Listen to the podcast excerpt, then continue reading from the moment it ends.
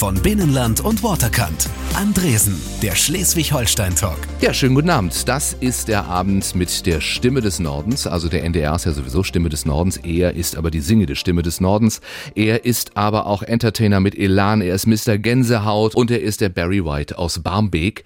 Stefan Gwildes ist da. Schönen guten Abend. Schönen guten Abend. Das Vielen ist Dank schön, für die Einladung. dass du hier bist. Ich habe auch, weil ich weiß, dass du vor Auftritten gerne eine Banane isst, extra noch Bio-Banane besorgt. Oh, bist du schon eingesungen, eingesprochen oder wollen wir noch eine essen? Vielleicht gleich zu Beginn. Äh, ich bin im Moment äh, mache ich eine Fastenkur Oh. und äh, insofern bin ich jetzt ganz ganz ohne. Äh, Im Moment bin ich nur auf Brühe und auf Wasser. Ich wollte schon sagen, Tee. du bist ja wie ein Strich hier reingekommen, auch tatsächlich. Es hat schon gewirkt. Das hat echt schon gewirkt, aber ich hab, ich bin ja echt so ein, so ein, so ein Schlemmermaul. Also ich lasse ja nichts äh, stehen und liegen und äh, dann ist es auch immer mal gut, mal so eine kleine Auszeit zu nehmen und zu sagen, ey, jetzt ist auch mal, jetzt ist auch mal Feierabend, Pfofftein, und und dann muss ich mal ran an die Boxen und mache dann so schön so zwei Wochen eine schöne Fastenkur. Nicht schlecht. Dann packe ich die weg, dass du sie nicht siehst. Nee, das ist kein, ist, ist kein Problem. Ich habe neulich sogar äh, meiner Frau und meinem, meinem Sohn äh, einen schönen äh, Zwiebelkuchen gemacht. Und Das ist ja, da geht's ja, da hast du ja alle Gerüche mit Zwiebeln und, und Speck und all den ganzen Krams in der Nase. Das war so, äh, so ein kleiner Test, um den Triumph des Willens irgendwie auszutesten. Und es hat funktioniert tatsächlich. Hat funktioniert, Ja. kein Problem. Guck mal, wir sind noch nicht so ganz zufrieden mit deiner Mikrofonleistung hier. Äh, Master Ralf macht alles noch schöner. Herrlich. So, Test 1, 2.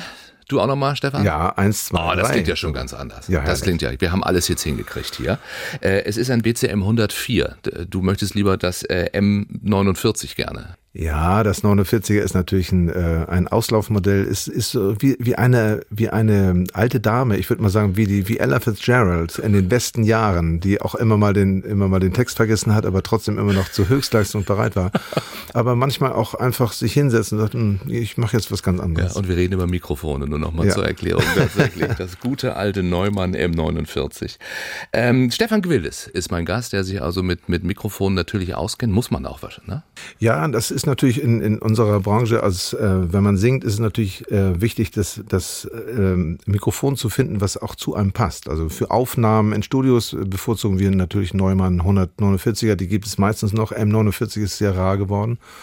Und für die für den Live-Bereich habe ich ein M88C von Bayer Dynamic, was ein sehr, sehr geiles Mikrofon Ich glaube, es wird zu speziell jetzt auch für die Menschen da draußen. Beim M49 hätte ich an Stadtbus in Berlin gedacht erstmal. Stefan, es gibt eine schöne Tradition in dieser Sendung. Der Gast stellt sich selber vor zu Beginn. Und damit du, wie ich immer sage, nicht mühsam nach Worten kramen musst, habe ich das schon einmal zu Papier gebracht in Ich-Form. Ich wäre dir sehr dankbar, wenn du das vorlesen könntest. Wenn du irgendwo sagst, stimmt nicht, sag gern Bescheid. ist. Okay, Ja? da kenne ich nichts. Oha, das sind ja 24 Seiten. Okay. Zeilen. Ich bin G, wie großartig. Ah, okay. Ich lese das vor, ich habe es nicht selbst geschrieben, muss ich dazu sagen. Ich bin G wie großartig, W wie wild, äh, W wie intelligent. Ich meine, es ist gut, dass meine Frau jetzt nicht dabei ist. Äh, Ja. Die könnte gleich äh, Einspruch euer Ehren rufen. L wie liebenswert, D wie direkt, I wie ironisch und S wie sexy. Das stimmt natürlich. Das letzte, das unterschreibe ich, das, über die anderen kann man sprechen.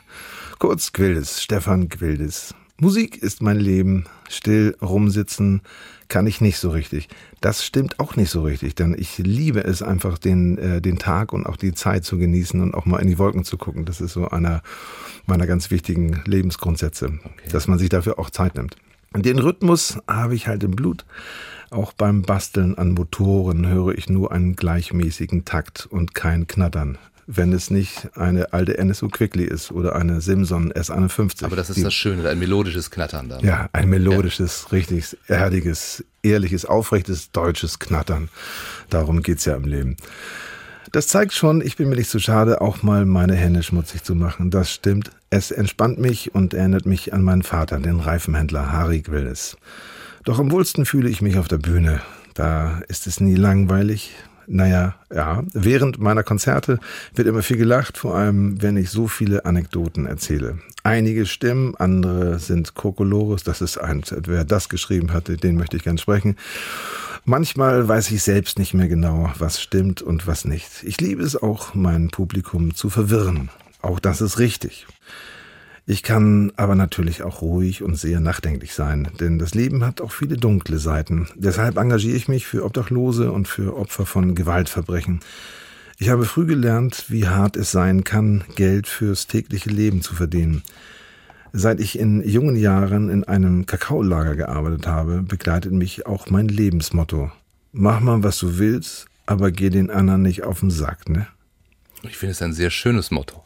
Ja. Es ist, hätte ich es vorher gewusst, eigentlich äh, ums aufrechte Knattern geht's im Leben, wäre das noch schönere Motto gewesen.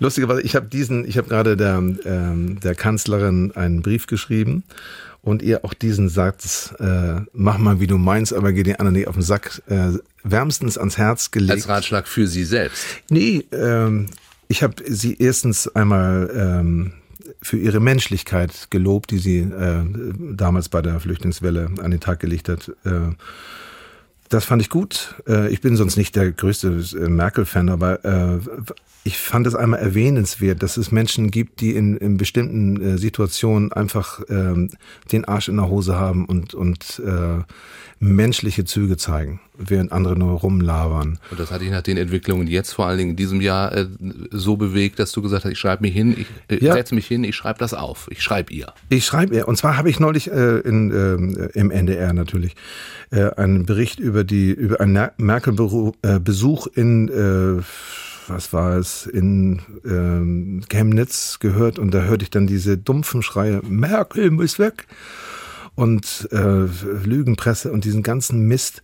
Und äh, da habe ich mir gedacht, das hat diese Frau nicht verdient. Auch wenn man auch viel Kritik an, äh, an diese Kanzlerin haben kann, dann muss man doch äh, konstatieren, dass sie wirklich äh, eine aufrichtige aufrechte Politikerin ist und die, äh, die einfach in dem Moment einfach eine menschliche Regung gezeigt hat. Und das wollte ich einmal mal quittieren, auch äh, und, und dann im Anschluss eben auch diesen Satz, mach mal, wie du meinst, aber geh anderen nicht auf den Sack, als äh, Vorschlag für die Präambel einer Hausordnung, die es hier in Deutschland ja geben soll. Wir warten darauf, also wenn der irgendwo gedruckt ist, wissen wir es von dir. Falls sie es mal im Bundestag sagt, wissen wir auch, der Gwildes ist schuld. Also man sollte sich, wir alle sollten uns diesen Satz zu Herzen nehmen. Möchten natürlich Musik von dir hören. Und ich hätte jetzt erstmal, ich meine, es ist der, der äh, Gwildes-Song schlechthin. Allem Anschein nach bist du's. Ja, herrlich. Das ist ein, ein Song, also mein erstes Ding, wo ich, wo ich mich rangewagt habe an die, an die großen Soul-Klassiker. Ein, äh, ein herrliches, äh, äh, da dachte ich, das muss man auf Deutsch machen. Und da ich so ein, ein, großer Fan bin, äh, habe ich habe ich diesen Song mir vorgeknüpft. Hier mit den Kieler Philharmonikern ähm, eine Zusammenarbeit. Du meinst, du bist Hamburger. Äh, Schleswig-Holstein hat man als Hamburger vor der Haustür. Du aber hoffentlich auch im Herzen. Und zeigt sich das auch daran, dass du mit den Kielern ausgerechnet zusammenarbeitest? Ja, also erstmal ein Wort zu, zu Schleswig-Holstein. Ich bin äh, groß geworden an der Ostsee in Grömitz und am Timmendorfer Strand. Später sind wir an die Nordsee gewechselt, nach Amrum, Föhr und Langeness und Sylt und so. Und aber habe das immer noch sehr gut im Herzen. Und eines Tages rief äh, Georg Fritsch bei mir an und äh, fragte mich, ob ich nicht Lust hätte, mit den Kieler Philharmonikern zu der arbeiten. Generalmusikdirektor. Der. Generalmusikdirektor, Ja, ein, der wun GMD. ein wunderbarer Bursche, der mich dazu verleitet hat, mit denen zu musizieren. Und das war eine ganz, ganz großartige Geschichte. Wir werden äh, noch darüber reden, wie das äh, ist, äh, vor allen Dingen auch, ich sag mal, in deinem Fall nach 40 den großen Durchbruch gehabt zu haben. Du warst da schon äh, Ü40, als es dann so richtig losging, eben mit diesem Album, auf dem dieser Song war, auf dem die Soul-Klassiker auf Deutsch waren. Hat Bill Withers das mal gehört? Das weiß ich nicht. Also die Also sind von ja dem ist das Original, Ain't No ja. Sunshine. Ne? Ja, ja. Äh, das, da bin ich jetzt überfragt, äh, aber äh, ich, ich würde was drum geben, ihn kennenzulernen. Auch seine Tochter, die auch äh, eine wunderbare Sängerin und Musikerin ist. Er lebt noch. Also ich musste nachgucken, es ist ja so ab einer gewissen Generation, guckst du noch mal. Ne? Bill Withers lebt noch? Ja. Oh ja, Er hat einen Auftritt auch letztens August in New York noch, habe ich gesehen. Oh, der ist noch richtig dabei. Oh, cool. Ja. Dann, da, muss ich, da muss ich mal ran an die ganze Geschichte. Es gibt einen wunderschönen Film nebenbei, bald ist ja Weihnachten, und da gibt es einen Film über Bill Withers, der heißt Still Bill. Der zeigt den Bill Withers, der ja irgendwann gesagt hat, den ganzen Plattenfuzis, Leute, ihr könnt, mir- können wir alle mal. Also ich, wir haben eine schöne Zeit gehabt, aber jetzt äh, will ich mich nicht weiter verbiegen irgendwie und Krams machen, auf den ich vielleicht gar keinen Bock habe und so. Und er hat seine große Zeit gehabt und hat dann irgendwann gesagt, nee, jetzt ist Schluss. Und jetzt mache ich privat und ich mache viel Musik mit meinen Freunden, auch mit, mit meiner Familie, speziell mit meiner Tochter. Und das wird in diesem Film gezeigt. Wunderbares Film. Möchtest du auch zu diesem Punkt kommen? Ich, also ich, ich, ich behaupte mal, ich bin auch schon in Teilen an, an diesem Punkt und habe mich auch immer äh, dahin gearbeitet, dass man, äh, dass es nicht, dass es immer Spaß macht, die Sachen, die, die man macht. Und das finde ich ganz wichtig. Zu Schleswig-Holstein, jetzt hast du gesagt, äh, an der Ostsee groß geworden, dann äh, Amrum, Föhr, sind das heute auch noch so deine Lieblingsorte, wenn es dich mal nördlich von Hamburg hinzieht? Nördlich hat es mich nach Sylt gezogen. Ich habe mit Joja Wendt, dem weltberühmten äh, Pianisten. Er saß da, wo du jetzt sitzt. Äh, ja. Ich darf da sitzen, Freude wo er mal saß. Ja, ich wollte ähm, mit ihm habe ich ein äh, Benefizkonzert für die Lister Feuerwehr gemacht. Die haben große Schwierigkeiten, Nachwuchs zu kriegen und auch, auch mit Kohle ist es da ein bisschen eng. Und Joja hat ja ein Haus da auf, auf Sylt in List und musste da mal Flagge zeigen und hat gesagt, ey komm, wir machen Benefiz hier in dem Naturgewaltenmuseum in, in List und das war echt total cool. Und so sind wir in diese ganze Mischpoke da oben reingerutscht und das hat, das macht einen Riesenspaß. Und die Kinder, mein Sohn ist in dem Alter wie die Kinder, die, die auch da leben und insofern, das passt alles wieder Arsch auf den Pott und äh, da fahren wir öfters hin. Vor allem im ursprünglichen Sylt dann auch, ne? Wenn du sagst, mit der Feuerwehr zusammen und so, das, das ja, gibt ja. es ja eben das tatsächlich noch, Gott sei Dank muss man sagen, dass das normale Dorfleben auf Sylt.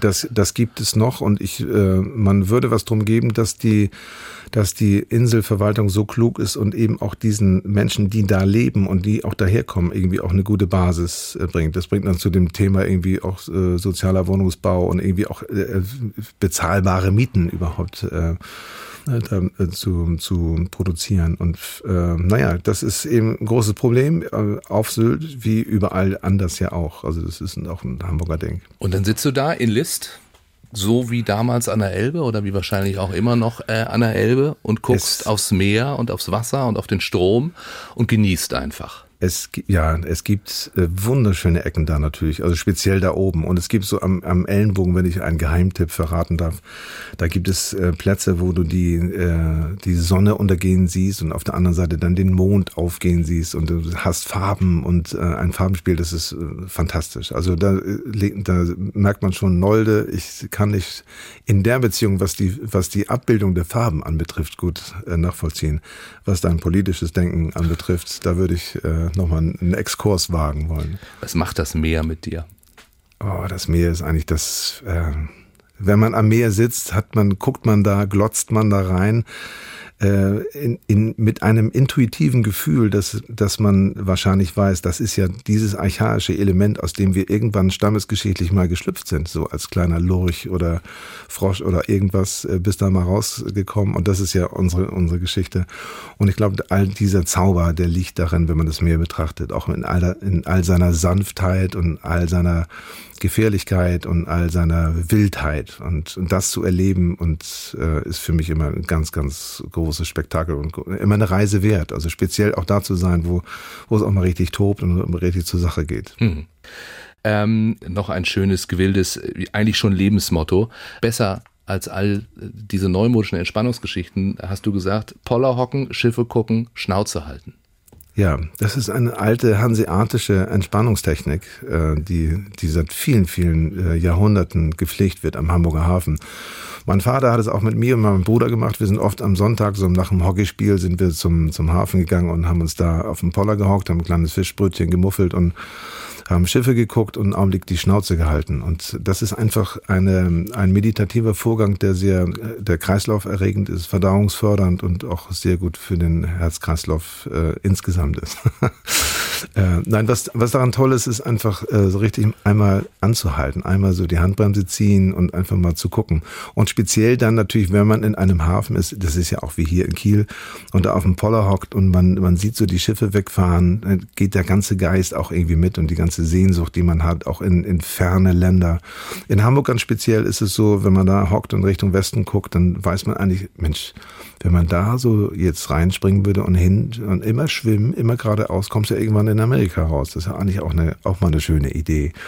Und äh, darum geht's eigentlich so, diese, den, den Blick und auch die Seele einfach mal schweifen zu lassen samtig rauchige Stimme, graue Haare, das sind seine Markenzeichen. Stefan Gwildes ist bei mir, der von sich sagt, dass er aus dem Stand fünf Alben nennen kann, zu denen man perfekt Sex haben kann.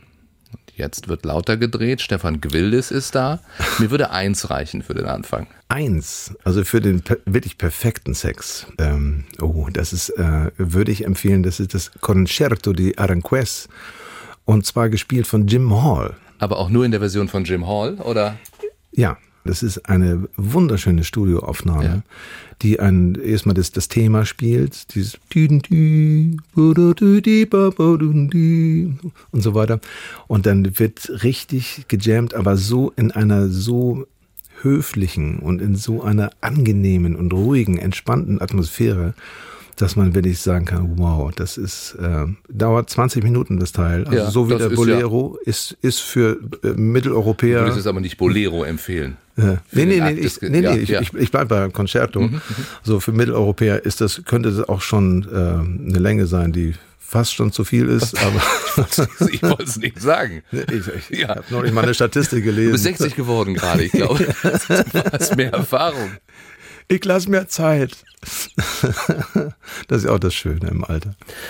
Ähm, deutscher Soul-Star, wäre das so, was du auf deine Visitenkarte drucken würdest, wenn du es müsstest?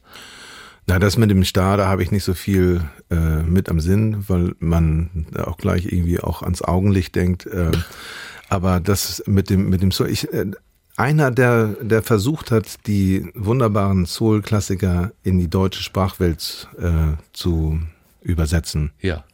Seine Visitenkarte ist das, die, das Format DIN A5, ja. weil einer, der mal was versucht hat. Ja. Und das sehr erfolgreich. Wann stand für dich fest, dass du Musik machen willst? Oh, das wusste ich ganz früh. Und zwar, da war ich so 13, 14. Und lustigerweise war das, war das äh, bei, ein, bei den Momenten, wenn ich äh, in, auf Sylt, war, haben wir öfters Urlaub gemacht, ähm, wenn ich so die Dünen überquert habe und dann diese diese Wucht des Windes irgendwie erfahren habe, dann ging bei mir so ein Schalter um und ich, ich habe Musik gehört. Und da dachte ich bei mir, wow, das ist großartig und damit möchte ich auch was zu tun haben in meinem Leben. Das war der Grundsatz, also zu sagen, ich möchte damit was zu tun haben. Was irgendwie, ich hab, konnte nie sagen, ich möchte gern irgendwie ein Soulstar werden oder ein Jazzsänger oder ein Rockstar. Das war überhaupt nicht das Ding. Ich wollte was mit Musik zu tun haben, weil das ist eigentlich für mich das ähm, das Instrument oder das Mobil, was mich einfach glücklich macht. Mhm. Das hast du im Wind gemerkt. Ich meine, nach, wenn, wenn es allen so ginge, dann müsste Schleswig-Holstein ein Hort der guten Musiker sein. Das glaube, wird's auch sein. Also ja? wenn, wenn man die Leute mal fragt, was, was, was passiert, wenn du, wenn du, äh, wenn du zum Meer gehst oder zu, an die, an die Ostsee gehst, so, so dieses Gefühl, was jeder für sich selber hat, ohne dass man dann quasselt und mit jemandem zusammen ist, sondern alleine dahin und irgendwie an, am Wasser zu stehen, irgendwie, ich glaube, da fängt jeder an zu singen oder hat jeder irgendwie mit einmal eine Melodie im Ohr. Und dann war El Giro für dich, äh, glaube ich, auch sehr, sehr bedeutsam. Oh ja, El Giro ist, äh, wow, das ist natürlich, ich habe natürlich, ähm, also meine Sozialisation ist so gelaufen, dass ich, äh, meine Mutter hat ganz viel Hildegard Knef gehört und mein Vater war Reifenhändler und hat immer so von der Firma Goodyear Giveaways bekommen, äh, von, von diesem Reifenhersteller. Und das war Musik der schwarzen, äh, der, der, der schwarzen Musiker. Ja. Also von Nicht, ich habe ein knallrotes Gummiboot oder so. Das hätte man jetzt vielleicht sowas haben wir natürlich, hier erwartet. Aber, sowas haben wir natürlich ja. im NDR gehört, aber ähm, aber da kam von, von, von Goodyear kam eben so Sachen wie von, von äh, Sammy Davis Jr. oder von Ella Fitzgerald und so. Und das waren eigentlich so die Sachen, wo mein Vater immer darauf, darauf hinwies und, und erz auch erzählte von den Geschichten. So Sammy Davis, der, der, der bei, bei der Navy war und mein Vater war bei der Marine. Äh, der hat äh, aufgrund seines Vaters zuraten, mach mal eine mach, geh zur Marine. Das war in den letzten Kriegsjahren und da sagte sein Vater ihm, mach mal eine Ausbildung, die möglichst lange dauert. Dann hast du wahrscheinlich eine gute Chance, nicht mehr an die Front zu müssen. Und das war es auch so. Also in den letzten Kriegstagen ist noch in Belgien an die Front gekommen, sind gleich gefangen genommen worden. Aber diese, äh, dieses Wissen um Marine und Navy und so, das, das verband ihn und aber auch die Geschichte, ähm, dass äh, Sammy Davis eben der kleine Schwarze, der Neger, der von den großen Maishybriden fertig gemacht wurde und von dem auch seine zerschlagene Nase gehabt hat. Aber dieser Sammy Davis. Und ein Glasauge, oder? oder und ein Glasauge. Ich weiß, das, das der, Kind immer, ich immer geguckt, wo sieht man das Glasauge, so, weil mein Vater ja. mir das erzählt hat. Ja, ja. Ganz besondere Person tatsächlich. Und das ist aber jemand äh, gewesen, der, der drangsaliert wurde von, von vielen Weißen, aber sich eins nie hat abkaufen lassen. Das ist sein Schneid und sein Humor. Und darauf wies mein Vater immerhin. Das fand, und das fand ich auch klasse. Und abgesehen davon, dass es natürlich ein sensationeller Tänzer, erstmal ist ein Stepptänzer. Und dann natürlich mit Songs wie Mr. Bojangles äh, natürlich unsterblich ist. Also und ähm, das waren so die Sachen, ähm, die, die ich sehr interessant fand. Und darum herum natürlich auch immer der, der große Kampf und auch die, äh, das Einfordern der Freiheit. Denn damals äh, ging es den schwarzen Amerikanern ja eben auch um die, um die Freiheit in Amerika. Aber das hat dich auch alles fasziniert tatsächlich, diese Geschichte, die dahinter steht. Ja, Weil ich sag mal so, weder der Reifenhändler noch äh, sein Sohn äh, waren schwarz und hatten äh, den Kampf äh, für die Freiheit sozusagen als ihre Motivation, Musik zu machen. Richtig. Unterhalter zu werden, Entertainer zu werden, zu zeigen, was man kann. Obwohl, wenn man einen Tag im Reifenhandel war, damals zumindest, äh, war der Bremsstab so, so dermaßig äh, äh, vielflächig, dass man schon auch eine schwarze Birne hatte. Aber äh, daher kam auch wirklich viel. Also und, und äh, daran eben auch zu äh, arbeiten und daran auch immer zu denken, das fand ich damals schon, schon wichtig. Irgendwie. Diesen, und diesen Freiheitsgedanken, das, den ich bis heute auch nicht aufgegeben habe, den man auch gar nicht aufgeben darf, weil ähm, der Kampf um Freiheit, also erstmal für ein selber oder für, für sich in einer Beziehung oder sich in einem Arbeitsverhältnis oder sich in, in der Welt, da, darum geht's eigentlich, das zu definieren. Und ich finde, das ist auch gerade jetzt, auch 30 Jahre nach Mauerfall, ist es ein, ein immer noch und immer wieder ein Riesenthema. Ja, mehr denn je, würde ich sagen, ja. gerade, ne? Jetzt in dieser Zeit tatsächlich. Ähm, das war für dich aber dann tatsächlich Motivation zu sagen, das will ich auch. Also ich möchte auch ein Sammy Davis Jr. sein, wenn ich groß bin. In der Tat. Also ich fand das, äh, ich fand das großartig. Also erstmal diese, diese, wenn man sich so diese ganzen Stepp-Leute, es sind ja so Vereine, die sich treffen zum Kannst Steppen. Du steppen? Ich habe, ich habe es mal versucht und, und äh, so ein paar Schritte habe ich drauf, aber äh, nicht so richtig. Also ich würde nicht wagen, äh, wie zu sagen, dass ich das ähnlich äh, drauf hätte wie Sammy Davis. Das gibt übrigens ein, ein, eine wunderbare Aufnahme, das, die ist zu Ehren, ähm, äh, zum, ich glaube, Sammy Davis zum äh, Jubiläumsgeburtstag. Und da gibt es einen Tänzer, den man kennt aus dem Film White Knight, der auch übrigens hier in Kiel spielt. Äh, und der, der tanzt Sammy Davis zehn Minuten vor und wirklich großartig, äh, ein großartiger Stepptänzer. Und dann kommt, dann bittet er Sammy Davis auf die Bühne und er macht drei Schritte und die Leute liegen flach. Das sind ganz einfache, großartige, aber sehr äh, gewiefte Schritte, die er da macht. Und das ist die ganz große Kunst, wenn man das irgendwie mal auf YouTube gucken kann. Also herzlich äh, viel Spaß dabei. Ja, wir nehmen viel mit aus diesem Abend tatsächlich. Auch Musik von dir? Jetzt? Sehr gern. Wir haben so schön übers Meer, du hast so schön erzählt, äh, die Faszination des Meeres auf dich als Inspiration, Musik zu machen. Es gibt einen schönen Song von dir, Mein Meer. Das, mein Meer ist einfach eine Liebeserklärung. Äh, durchgestartet eher spät, wir haben es vorhin schon mal kurz äh, erwähnt, dann aber mit umso größerem Erfolg. Ich glaube, es wäre auch schwierig gewesen für dich, dich so richtig auf Musik zu konzentrieren, mit 17 damals. Du musstest vier Menschen ernähren, oder? Ja, ich habe äh, mich, äh, als ich 17 Jahre alt war, habe ich mich unsterblich in eine Frau verliebt, die schon drei Kinder hatte. Und ein bisschen älter war das auch? Ein bisschen älter ja. war. Also, also ich war ja. damals 17, sie war 32. Also das, was Peter Maffay besungen hat, habe ich gelebt. So, gelebt, ja. Und das hieß, du dann als 17-Jähriger musst du Geld auch ran schaffen. Also ja. arbeiten gehen. Genau. Egal was. Was hast du gemacht? Ich habe alles Mögliche gemacht. Ich habe in, einem, in einer Samenhandlung in Hamburg-Wandsbek gearbeitet und äh, bin äh, VW-Bus gefahren, habe Katzenstreu ausgefahren, Dosen geschleppt und irgendwie Säcke geschleppt und allen möglichen Krams gemacht. Habe viel im Hafen gearbeitet und am liebsten habe ich so also auch so fiese Geschichten, so wie Tankreinigung und sowas. Ich kenne das und ja. äh, insofern weiß ich das sehr zu schätzen, wo wir heutzutage sind, gelandet sind, also in äh, äh in anderen Bereichen der Arbeit. Aber ich will diese Zeit auch nicht missen. Also diese, äh, diese Zeit am, im Hafen gearbeitet zu haben, äh, LKW zu fahren und, und äh, Zwiebelsäcke und Kakao zu schleppen und Hustenbonbons auszufahren und Katzenfell irgendwie zu bündeln und damit irgendwie unterwegs sein. Ja. Das sind alles Jobs. Äh, die, Erdet, hilft dir fürs Leben. Die, die erden und die fürs Leben helfen, aber äh, die Jobs waren Jobs, aber ich habe dabei natürlich Menschen kennengelernt, irgendwie, die da eine große Rolle spielten und so. Und das war eigentlich, das ist eigentlich das Fund, was ich, das ist meine, meine Ausbildung. Ich habe ansonsten nichts gelernt. Ich bin, äh, habe mein Abitur gemacht in Hamburg-Wandsbek und das war's dann auch. Und ansonsten habe ich alles weitere, also just by chance, irgendwie durch Zufall, habe ich die Sachen einfach so aufgelesen. Mir hat mal einer gesagt, pass mal auf, wenn du den Weg längs gehst, da gibt's so einige Geschenke, die solltest du aufheben und auch aufmachen. Du hast alle gefunden? Ich habe ein paar gefunden und, und auch aufgemacht. Ich habe mich, das ist etwas, was ich immer beherzigt habe und so. Ja. Also das hat mir, äh, so bin ich gut durchgekommen. Eines Tages zum Beispiel bin ich beim Thalia Theater vorbeigegangen. Da stand Bühneneingang und dachte ich, na, da gehen wir rein.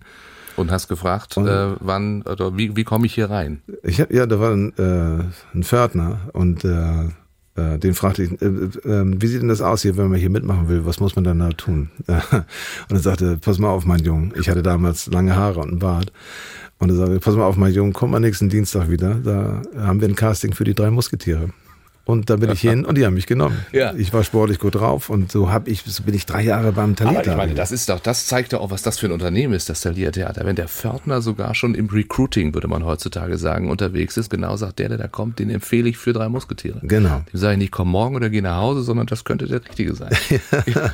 Und dann warst du einer der drei Musketiere oder? Nee, nee, nee, so, so schnell kommt man dann da doch nicht Geht rein. dann doch also nicht. Ich war einer der, der Schläger, Schergen. Ich habe da so eine Ausbildung als Stuntman und Fechtbursche bekommen unter Volker Ullmann, das war damals so der Fechtmeister. Und das war in der Zeit unter Boy Gobert damals noch, also ein, auch ein wunderbarer Intendant dieses Theaters. Und ich hatte dadurch die Möglichkeit, also meine ersten Sprechgeschichten dazu machen und äh, hatte die Möglichkeit, bei ganz vielen Stücken dabei zu sein, wie Der Idiot von Dostoevsky und, und viele, viele andere mehr. Und äh, für mich war das großartig, da Mäuschen zu spielen, bei den besten Regisseuren, bei den besten Schauspielern, die es, die es seinerzeit gab. Ähm, hat, das war eine, eine große Lehrzeit für mich. Aber es sollte die Musik sein, weiterhin. Diesen Traum hast du nie aufgegeben. Ja, du hättest ja dann auch sagen können, so, jetzt mache ich hier Theater und mal gucken, wie es da weitergeht. Ja, da, da, das war etwas, was mich dann auch sehr beeinflusst hat, also das, das auch zu mixen, also Musik und auch Theater, vielleicht auch Musiktheater und, und Musicals zu machen und so. Also dafür war ich äh, auch da dann offen und dadurch, dass ich da eine Menge gesehen und gelernt habe. Andresen, der Schleswig-Holstein-Talk, nur auf NDR1 Welle Nord. Seine Stimme ist wie der Norden, äh, sie ist rau, sie ist kräftig und doch warm. Stefan Gwildes ist mein Gast. Äh, heute der Star Ü40. 2003 war das große Jahr. Neues Spiel hieß das Album. Riesenerfolg. Wie sehr hat dich das überrascht damals? Ja, nicht so, dass du damit Musik jetzt angefangen hättest. Also überrascht hat mich schon also die ganze nationale Beachtung, die wir dadurch gefunden haben. Also mit, ähm, mit einem mit diesem Album Neues Spiel, in dem wir ja die ganzen äh, äh, amerikanischen Soul-Klassiker aufs Horn genommen haben und äh, wo viele gedacht haben, oha, da ist einer, der vergreift sich da an, äh, an unseren Heiligtümern. War man dir böse auch damals? Also ich weiß, wir haben es im Radio, kam auch auf einmal ein Gwildis und so und da haben wir alle gesagt, boah, das ist ja, da hat einer eine schöne Idee gehabt. Hat auch Mitsingfaktor. Ja, naja, die sind, das ist ja sowieso alles äh, tierische Songs, also zum Mitsingen und mit Tanzen. Ähm, nee, also wenn die, wenn die, wenn viele Leute es nicht gehört haben, dann haben sie, was macht der? Der macht Soul auf Deutsch, oh Gott, oh Gott, oh Gott.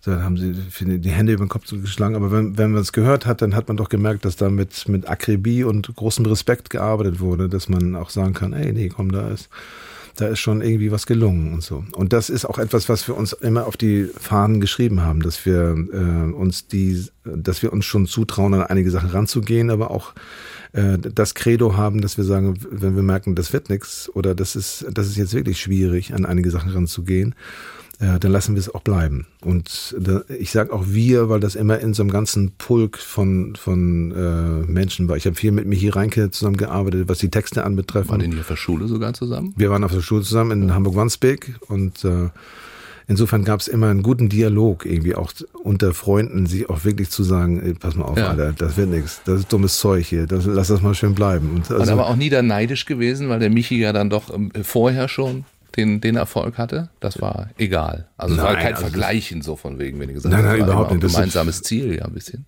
Nein, er hat ja. ja irgendwie seine große Karriere äh, gemacht und, und hat sie auch immer noch und das ist, äh, wir haben natürlich darauf hingezittert oder nicht gezittert, aber wir haben uns das natürlich gegenseitig gewünscht irgendwie. Er natürlich in seinem Bereich, in, in, in, so, in seinem Genre, in dem er unterwegs ist und, und, und wir in unserem. Also ich bin ja mehr so Soul-Jazz-Geschichte und er ist auf der, auf der, auf der Pop und äh, Folks-Schiene in Richtung Bob Dylan auch und so weiter. Und äh, lustigerweise haben wir damals ja, als wir zur Schule gingen, haben wir gesagt, Mensch, äh, wie, wie kriegen wir das eigentlich hin? Was, wie machen wir das eigentlich? Wie kriegen wir eigentlich mit, ob die Leute das gut finden oder nicht? Und dann war Michi das, der sagte, ey, dann komm, dann stell dich doch auf die Straße und stell dich hin und sieh zu, dass du irgendwie und guck, ob das die, die Leute interessiert. Und so haben, das haben wir auch gemacht. Und wir haben dann auch gespielt auf der Straße. Mein, mein Freund Rolf Klausen, der übrigens auch viele Texte mitgemacht mhm. hat und Ecke und äh, haben dann auch ganz schnell gemerkt, so wir spielten die Songs von Sam Gefunkel und Beatles und so, wow und so. Und es hat keine Sau interessiert. Äh, und dann mussten wir uns was anderes ausdenken. also das war so die, die Schule, die wir durchgegangen sind. Insofern äh, gibt es da eine große Verbundenheit. Und dann warst du auf einmal 2003 bester Aufsteiger des Jahres. Das war tatsächlich der Titel, den du, du warst 45 da schon. Ja. Ja. Und habe die goldene Stimmgabel bekommen. Als bester Aufsteiger. Genau, von, von dem Ministerpräsident Beck, da seinerzeit bei, bei der äh, Sendung mit Dieter Thomas Hecke. Große, ganz große Sendung. Ja, fand ich. Beck ja, und Heck. Und Beck, Beck und Heck. Ja. Und ich, Beck und Heck und ich war weg. Kann ich da nur sagen. Also, und es gibt zwei, zwei große Trophäen, die ich habe äh, in, äh, auf meinem Kaminsims. Ich habe mir extra einen Kamin, deshalb auch. Nur deswegen. Nur deswegen. Dir, ja, ja, ja. Weil auch immer die Frage kommt, wo lagern Sie das? Ja, ich, wo stehen denn diese Trophäen bei Ihnen? Ja. Schwupps muss ein Sims her. Ja. Ne? Das Sims, das nicht der Sams, das Sims, das Sims musste her und auf diesen äh, Sims steht nicht nur die goldene Stimmgabel, sondern auch noch ein, ein äh, in Acrylharz gegossener Preis von Otto Suckfüll aus Kaiserslautern. Da steht drauf, bester Sänger Stefan Quildes, Otto Suckfüll, 2005. Ja. Das sind meine beiden Preise. Also ist auch viel mit Rheinland-Pfalz dann bei dir tatsächlich. Ich meine, wenn der Beck ja. kam, der war doch auch in Rheinland-Pfalz damals Ministerpräsident. Genau. Und dann noch Herr Suckfüll. Herr Suckfüll, ja. genau. Und kein Echo oder so dann noch? Damals gab es den doch noch. Ich habe noch gar kein Echo. Kein Echo gekriegt. Ja, jetzt auch zu spät ist. Ja, gibt's ja nicht mehr. Goldene gibt's Schallplatten, aber ein paar. Was kann, man dann, was kann man dann noch abräumen? Ich, ich, ich, wir haben gerade einen Sommerhit geschrieben, also für, für 2020. 20, jetzt ja, schon. 2020, den, ja. den Sommerhit. Wie heißt der? Das, das verrate ich noch nicht. nicht. Nee, nee. Wir werden im Frühjahr damit aufschlagen und das, ja. wird, ein, das wird ein Mega-Erfolg. Ich bin mir da ganz sicher. Das heißt, Otto Sogfüll könnte jetzt schon mal was in Harz gießen für 2020. Genau. Er ist jetzt schon den, dabei. Den, den Folgepreis. Den ne? ah. Ja, was will ich noch? Was fragt man jemand, der mit über 40 erst ähm, den großen Erfolg dann hat? wann, wann hörst du endlich auf? Das wäre eine Frage. Oder Groupies. wo soll es noch in Groupies? mit Groupies? Ja, Groupies äh, sind nicht, also richtige Groupies, die auch, äh, die, die auch Unterwäsche auf die Bühne schmeißen, finde ich großartig. Oder ich sage mal eher, fand ich großartig in einer bestimmten Zeit. In unserem Alter sind die sind die, ist die Unterwäsche eben einfach großflächiger und kann unter Umständen auch zu Kopfverletzungen führen. Deshalb möchte ich an dieser Stelle auch alle darum bitten, davon abzusehen, diese gepanzerten äh, Geschichten auf die Bühne zu werfen, ja. die wir dann ja nur mit Schneeschiebern weg. Es ist natürlich auch im, auf, äh, im Alter leichter, sie aufzuheben. ja, das stimmt. Die so lange suchen. Und, ja. Das stimmt. Man kann sie aber nicht mehr so leicht wegschnipsen. Das ist wiederum, also so hat alles sein Für und Wider. Ja, und wie lange noch? Ja. Du wolltest, dass ich frage. Und das wäre die Überleitung jetzt zu deinem äh, Song, den du dir ausgesucht hast, Rolling Stones und Angie. Mick Jagger ist äh, 73 jetzt. Oh ja, okay. Ja. Wobei da, dazu gibt es übrigens eine schöne Geschichte zu, für, für Angie.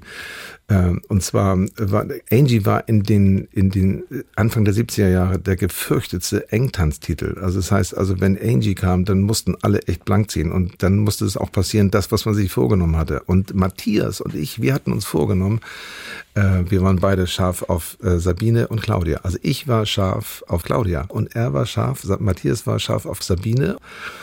Jetzt kam Angie. Äh, wir saßen auf der Bank und äh, wir hatten so ein bisschen Startschwierigkeiten. Und jetzt kamen aber die beiden Ladies auf uns zu. Und zwar, Sabine kam zu mir und Claudia kam zu ihm. Und also nicht so, wie wir das eigentlich wollten. Und äh, ja, und dann tanzten wir und äh, ich hatte eine schöne Zeit mit Sabine.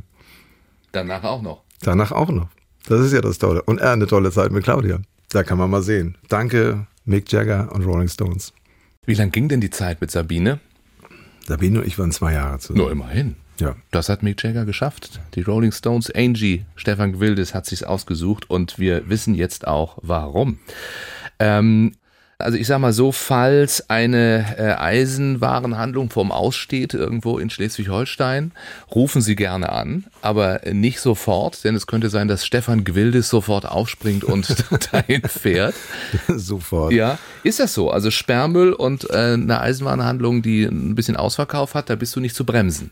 Ja, das ist, das ist leider so ein Ding, was äh, wahrscheinlich so, so, so ein Relikt, was, was ich äh, in den Genen habe, äh, was übergeblieben ist aus den, aus den Nachkriegsjahren, wo man ja alles Mögliche gut gebrauchen konnte. Ich habe das gelernt von meinem Großvater, der war Tischlermeister und ich habe das noch gelernt, wie man so Nägel gerade kloppt und was man so an Holz eben äh, noch für das oder jenes gebaut. Das wird begutachtet und beguckt und insofern ist, wenn irgendwo ein Sperrmüllhaufen zu sehen ist in, äh, bei uns südlich von Hamburg, dann äh, mache ich meinen äh, Anhänger an meinen an meinen Caddy und warum? Du bist das. Ich bin das. Du wirst immer fragen, wer hat das jetzt abgeholt draußen? That's, that's das me. war der Gwildis. Holt nicht die Polizei, das war der Gwildig.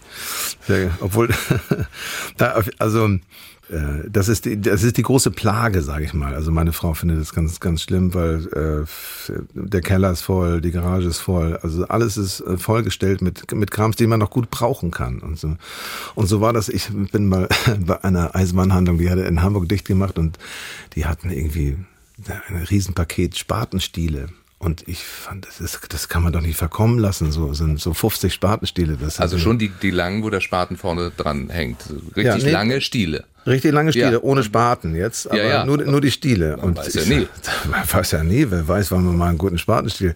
Und war große Diskussion. Was willst du denn mit dem Scheiß? Kannst du mir das mal fragen? Ja, das ist, die Spatenstiele, die kann man immer mal gut gebrauchen. Vielleicht könnte man da, da kann man doch vielleicht, na, ich, ich weiß schon was. Und dann, wenn ich dann tatsächlich auch eine Verwendung dafür habe, und ich habe eine gefunden. Ich Nämlich? ich habe für meinen Sohn ein Baumhaus gebaut und da fehlte eine Reling. Und wenn man die ganzen jetzt ein bisschen schön bearbeitet, dann kann man, sind das nämlich die, die, äh, für die, die Pfeiler für die, für die Reling von der, von der Brüstung von dem Baumhaus. Also, das fand meine Frau natürlich ganz doof, dass ich dann dafür auch noch sogar einen sinnvollen äh, Verwendung dafür finde. Aber, äh, aber ne, ich, um In nur- 80 Prozent der Fälle hat sie recht wahrscheinlich, oder? Natürlich. Sie hat, ne, ne, Ah, nee, 80 hat sie immer recht. Entschuldigung. Immer, Ja, ja, ja. da, da, da, immer recht. Wie ist das mit der Gage? Vorkasse oder Rechnung, wenn Gildes, äh, wenn Gewildes irgendwo auftritt? Das ist ein schwerer Name. Ich, ich gebe es zu. ich ich schneide das doch. Nee, nee, das lass mal ruhig Nee, drin. nee, das habe ich jetzt rausgeschnitten. Ist ein schwerer Name. Das ist ein schwerer Name. Ich habe neulich eine, äh, ich habe eine wunderbare Begegnung gehabt. Ich selber habe ja lange Schwierigkeiten gehabt, dass äh, ich habe ja viel lange gelernt, äh, diesen Namen richtig auszusprechen und auch zu schreiben vor allen Dingen. Und neulich habe ich eine wunderbare Begegnung gehabt und zwar in, äh, am Hafen in List auf Sylt. Da hatten wir ein, ein Schiff bestiegen. Äh, Und da kam eine Frau auf mich zu, die sagte, nein, nein, nein, nein, nein, nein, nein, nichts sagen, nichts sagen. Ich weiß genau, Reinhold Gwildrich, ne? Ich dachte, oh Gott, oh Gott. Und dann setzte sie noch einen drauf. Reinhold Gwildrich, ne? Über den Wolken, super Song. Und zeigte mir den Daumen ganz nach oben. Also das nur zu dem schwer aussprechbaren Namen. Ähm, es gibt tolle Musik natürlich zu hören, wenn man zu Stefan Gwildes kommt auf ein äh, Konzert. Aber du hast auch, wir haben das an einigen Stellen hier schon sehr merken dürfen, eine sehr nachdenkliche Seite. Du machst den Mund auf, wenn dir was nicht passt. Du engagierst dich. Klar, also wenn man, äh, also nicht nur, wenn man so ein Alter erreicht, sondern wenn man einigermaßen wach ist, dann weiß man ja, dass es, dass es einige Dinge gibt, die, wo man wirklich auch was zu sagen muss und so. Und wir sind im Moment in einer Zeit, wo äh, wo wir einen unfassbaren Rechtsruck in, der, in unserer Gesellschaft, in ganz Europa, auf der ganzen Welt äh, erfahren, dass man äh, äh, dazu eben auch einfach was sagen muss und zu, äh, zu, toller, zu einer toleranten und freiheitlichen Haltung äh, was sagen muss. Das finde ich ganz wichtig und deshalb gibt es auch so einen Titel wie Eine Handvoll Liebe, den wir auch auf dem letzten Album haben und so, den ich ganz, ganz wichtig finde, der auch ganz viel aussagt darüber, über wie man miteinander umgehen kann. Es gibt das Konzert äh, gegen Kälte, Unterstützung also für Menschen, die kein Dach über dem Kopf haben. Warum ist dir das so wichtig? Weil ich der Meinung bin, äh, dass der Grad sehr, sehr schmal ist. Also ich selber habe eine äh, Laufbahn gemacht, die auch nicht immer ganz auf dem Pfad war, wo man äh, was so ganz legitim war. Und da habe ich gemerkt, irgendwie auch mit, mit Freunden zusammen, denen es, denen es nicht gelang, irgendwie auch da irgendwie rauszukommen, die einfach von der Schule verwiesen wurden, die dann anfingen, richtig fette Brüche zu machen und geklaut haben und so. Da ging dann einmal die Weiche in eine ganz andere Richtung. Und das kann schnell passieren. Und gerade wenn man so irgendwie am, am Heranwachsen ist und irgendwie dummes Zeug macht und dann dabei auch noch erwischt wird, ähm, dann ist man auf einer, teilweise auf einer Bahn, wo man nicht wieder wegkommt. Aber das kann einem auch später passieren. Das kann einem eigentlich immer passieren. Also je nachdem, was, was anliegt, ob es irgendwie eine, eine Kündigung des, des Jobs ist oder Schwierigkeiten im privaten Bereich, eine, eine Trennung, mit der man nicht so richtig klarkommt. Und schwupps, landest du irgendwo äh, auf der Straße und ähm, bist dann einer von denen, die einfach auch eine Unterstützung brauchen, speziell in diesen, in diesen Zeiten. Mhm. Du wirst dann viele dieser Schicksale wahrscheinlich auch direkt mitbekommen haben auf diesen Konzerten. Das heißt, Menschen kommen zu dir, erzählen von ihren Natürlich. persönlichen Schicksalen. Ja. Und das schafft dann auch wieder besagte Erdung und auch Dankbarkeit für das, was man selber erreicht hat. Auf jeden Fall. Wir haben also bei uns in, in äh, südlich von Hamburg haben wir ein Wochenendhaus und da äh, gibt es äh, den wunderbaren Jörg, der immer vor, vor Aldi steht und auch vor Edeka und sein Hinz und Kunst verkauft. Das ist das Straßenmagazin in Hamburg. Und äh, der, äh, der eben auch ein, ein, so seinen Weg gemacht hat und den auch jetzt weitermacht, in, in, indem er äh, dieses Magazin verkauft, ein, ein, ein offener, höflicher, ähm, äh, guter Zuhörer ist und äh, ein richtiges Unikum in den äh, in Hitfeld in, in der Nordheide geworden ist und äh, der, der einen guten Weg gemacht hat. Und da gibt es äh, eben aufgrund auch der Tatsache, dass es sowas gibt wie Hinz und Kunst oder Menschen, äh, die, die, es gibt, die sich darum auch kümmern, irgendwie um die Menschen, denen es, äh, die so ein bisschen den normalen Pfad verlassen haben. Und da an der Stelle möchte ich einmal sowieso fragen, was ist denn überhaupt normal? Ist es irgendwie normal, in irgendeiner Bude zu hängen, irgendwo im sechsten Stock, irgendwie ohne, ohne Balkon, wo man das Fenster nicht aufmachen kann, weil die Straße zu laut ist und so? Ist das so das Normale? Also ich finde, es müsste mehr, und es gibt auch viele Menschen, die an solchen Geschichten arbeiten, die an, an kleinen Tiny House Dörfern arbeiten oder an, an Wohnprojekten in, in, in Bauwagen oder etwas ähnlichem dass man eben auch sowas entwickelt. Auch eben für Menschen, die diese, diese unfassbaren Mieten, auch da mal wieder ein Appell, irgendwie auch dafür zu sorgen, dass, dass es bezahlbare Mieten gibt, ähm, dass man, dass man sowas auch in anderer Form leben kann. Dieser Einsatz, der spielt sich auch oder spiegelt sich auch wieder in deiner Musik Hand vor Liebe. Äh, möchtest du dazu noch ein bisschen was sagen?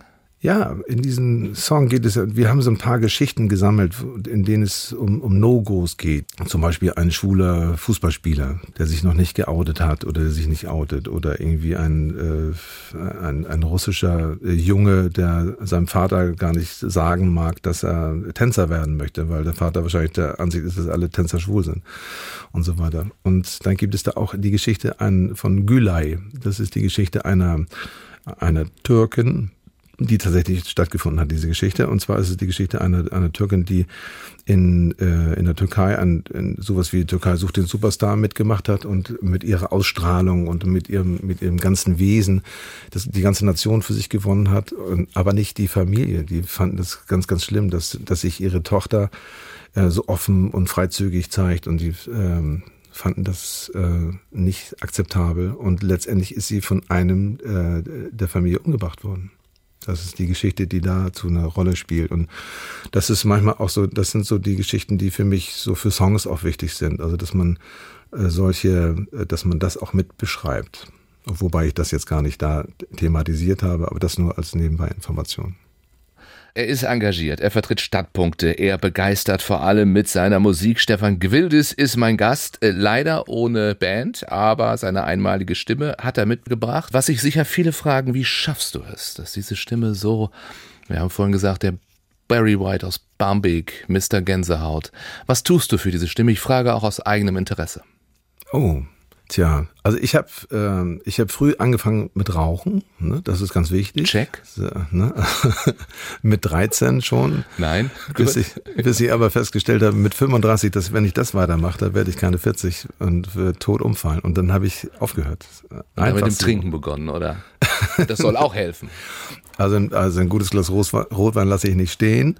Aber äh, nee, ich habe ganz viel, ich habe einfach ganz viel gesungen und ganz viel gemacht, ganz viel äh, auf, auf, der Straße gemacht. Wir haben viel Straßentheater gemacht, äh, Blitztheater, waren in, in U-Bahn-Theater gemacht und so. Und das Quasi dadurch die Stimme auch geschult dann bei, das, das bei Doing. Natürlich, genau. Ja, ja. Ich habe gesagt, du bist natürlich mit vielen Menschen unterwegs, hast deine eigene Band. Gibt es Künstler, bei denen du sagst, mit denen würde ich gern mal auf der Bühne stehen? Der fehlt mir noch auf der Liste. Das wäre so ein Traum von mir. Naja, Bill Withers natürlich. Das wäre natürlich der Oberhammer. Ne? Also so mit so jemandem. Ja, ansonsten äh, gehen viele, gehen viele äh, Wünsche in Erfüllung. Zuletzt natürlich der die Geschichte mit äh, Georg Fritsch, hier eurem äh, Generalmusikdirektor ja. aus, aus Kiel, äh, mit dem wir ja auch äh, in der Elbphilharmonie meinen 60. Geburtstag gefeiert haben. Ja. Bei diesem Konzert waren nicht nur die Kieler Philharmoniker bestens aufgelegt, auch meine Band. Dann kam noch ein Soulchor dazu, die Young Spirits aus Elmshorn. Und dann, und das ist der Knaller, auf den ich hinaus will, äh, kam der Gebärdenchor Hands Up mit dazu. Das ist ein Chor von mit Hör- und Sprachgeschädigten, beziehungsweise auch äh, Menschen, die äh, gar nichts, gar nichts mehr hören. Ähm, die haben die Songs gebärdet. Das muss man sich mal vorstellen.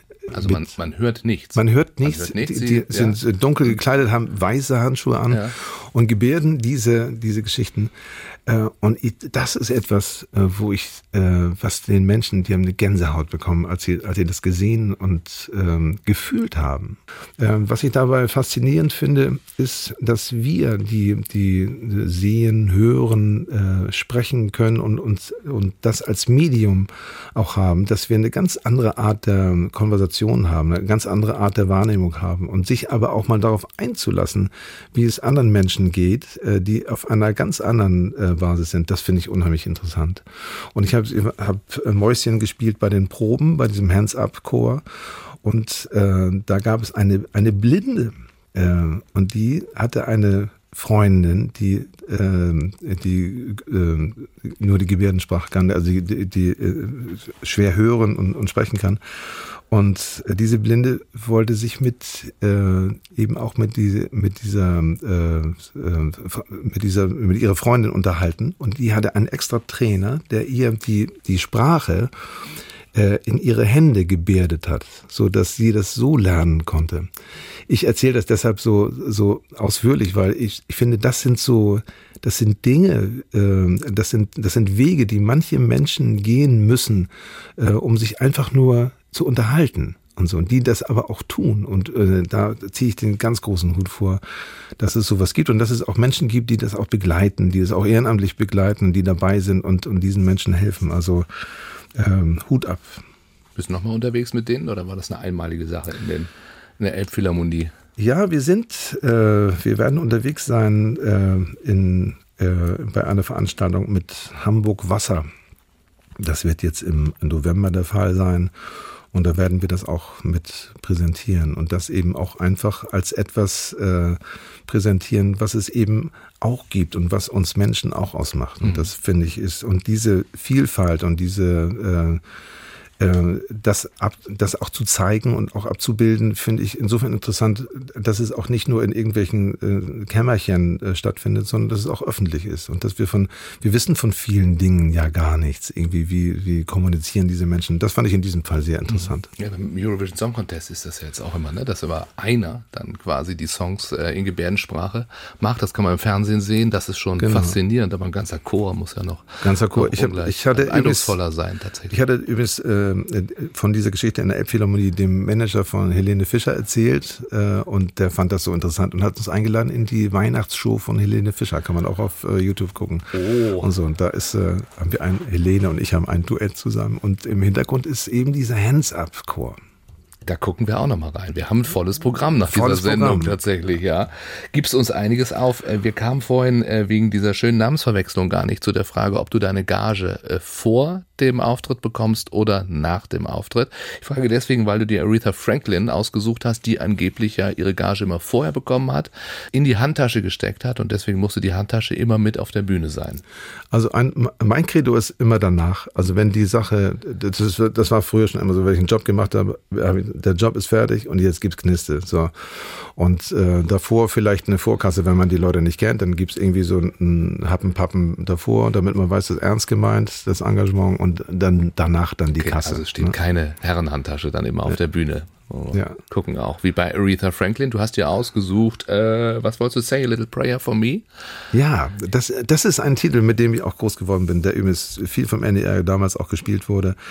Äh, und bei dem finde ich das, äh, finde ich so toll, dass äh, Aretha Franklin, die Soul-Röhre dieser Zeit, ähm, die Tochter eines, eines Missionars und, und äh, tolle Sängerin, sich da mit Burt Bacharach äh, zusammengetan Dem hat. Helden des Easy Listenings. Die Den, größten Hits aus Funk, Film und Fahrstuhl. Ja, Funkfilm und, und Fahrstuhl, also solche, solche Songs natürlich wie äh, äh Raindrops, Keep ja. Falling on My Head äh, und so weiter. Und äh, diese, diese Mischung finde ich so interessant dabei, dass sie also da, dass, dass sie schon auch ihre Soulröhre da auspackt, aber eben auch mit, mit solchen Menschen zusammenarbeitet. Und, und das, da, damit wollte ich einfach nur sagen, wie reich der Begriff des Souls auch ist irgendwie. Das, da ist alles erlaubt. Und diese Freiheit finde ich einfach großartig. Deswegen bin ich auch ein Vertreter dieses Genres. Stefan, wir haben eine kleine Schnellfragerunde noch zum Ende. Hast du noch nie erlebt in irgendeiner Radio-Talkshow wahrscheinlich? Nee, das, das noch nicht. Aber ein Wort noch zu Aretha Franklin. Aber also bitte. Noch ein, noch ein echter Filmtipp, der einem die, die Gänsehaut irgendwie hoch äh, aufsteigen lassen wird. Das ist, äh, Aretha Franklin singt vor dem äh, Präsident Obama, Like a Natural Woman. Und diese Aufnahme ist wirklich äh, Hair Rising. Das ist ein wunderbares Teil, wo sie ihren, ihren Pelzmantel wegschmeißt und da diesen Song äh, schmettert. Also absolut sehenswert. Arisa. Von, von jung bis alt eine absolute Top-Künstlerin. Gucken wir an. So, ähm, äh, kurze Antworten auf kurze Fragen. Auf die Plätze fertig los. Stefan Gwildis, 120 Sekunden. Meinem jüngeren Ich würde ich heute raten. Ähm, äh, Komposition und äh, Musiknoten schreiben zu lernen. Mein peinlichster Moment auf der Bühne. Oh. ich habe mich einmal bei einer Moderation total verheddert. Und zwar ging das in so eine, ich habe so eine Fantasiegeschichte erzählt und irgendwann landete ich in irgendwie in so ganz rechten Bereichen, wo ich dachte, oh Gott, oh Gott, da komme ich nicht mehr raus. Das war ganz peinlich. Nordsee oder Elbe? Beides. Barfuß oder Lackschuh? Barfuß. Beim Reifenkauf achte ich auf eine bestimmte Marke, die ich hier, man darf Gott ja nicht erwähnen, deswegen Nein, will ich das auch lassen. Das darf man nicht. Nee. Man darf nicht sagen, dass das ja auch die Firma war, für die dein Vater in seinem genau. Reifenhandel gearbeitet hat. Insofern damals. bin ja. ich dieser Marke verhaftet. meine persönliche Reifeprüfung war? Oh, war meine, meine erste Ehe. Die aber da lange hielt, ne? Die lange hielt, ja. 23, wir waren 23 Jahre ja. zusammen und äh, in zweiter Ehe sind wir jetzt auch schon fast 20 Jahre zusammen. Wenn noch einmal einer Speckgürtel Frauenversteher zu mir sagt, dann hat er recht. Außer meiner eigenen, die beste deutsche Stimme hat. Oh, da gibt's ein paar gute, gute Leute. Also für mich, also ein Evergreen ist natürlich Udo Lindenberg. Und bei den Frauen? Da gibt es meine tolle Mitsängerin Reggie Klaasen, da gibt es eine Jessie Martens, da gibt es eine Joy Dinalani, Oh, da gibt's und natürlich äh, Joy Fleming nicht zu vergessen. Ja. Dann gibt es wie viele, die da gleich einfallen. Und bei den Männern denkst du an Udo Lindenberg, wo viele sagen würden, klar großer Künstler, aber stimmlich jetzt so eigen natürlich. Doch, das ist wirklich eine eigene Stimme. Ja. Also und ich, ich finde, darum geht's ja auch, dass man, äh, dass man die Stimme, äh, die zu einem selber passt, irgendwie auch findet. Und ich finde, Udo Lindenberg ist eine sehr, sehr gute äh, ein sehr gutes Beispiel dafür, dass, dass jemand wirklich seine eigene Stimme gefunden hat. Natürlich gibt es auch noch äh, andere Sänger wie Max Mutzke, mit dem wir dieses schöne, äh, tolle Festival gegen die Kälte hier in Kiel gemacht haben. Das darf niemand über mich wissen. Ja, das will ich natürlich auch nicht verraten. Ne? Verzichten kann ich ganz und gar nicht auf. Auf frische Luft. Das muss in meinem Tourneekoffer immer mit dabei sein. Eine Banane. Wenn er nicht gerade fastet. In dieser Situation war es mir unangenehm, bekannt zu sein. Ähm, Ich bin ja nur, ich bin ja nur sehr spät irgendwie bekannter geworden in Deutschland. Insofern habe ich nicht solche großen Schwierigkeiten. Also ich kann auf den Markt gehen und zu Aldi und es ist nicht, ich werde nicht angesabbelt und es ist alles gut. Aber es gibt Menschen, die denken, du von dir ist über den Wolken. Bekannten Reinhard Gwildrich. So, und wenn ich loslasse. Dann gibt es keine Halten mehr. Reinhard Gwildrich alias äh, Stefan Gwildis, vielen Dank für den Besuch. Ich danke auch für die Einladung. Großen Spaß gemacht. Wir freuen uns auf deine nächsten äh, Konzerte. Im November bist du in Brunsbüttel, in Norderstedt, in Husum, in Lübeck. Im Dezember wieder unterwegs mit den Jungs äh, sozusagen beim, beim großen Weihnachtshappening. Dankeschön für den Besuch. Ich danke. Immer Dienstagabends ab 8. Andresen, der Schleswig-Holstein-Talk. Nur auf NDR1 Welle Nord. Wir lieben Schleswig-Holstein. Moin.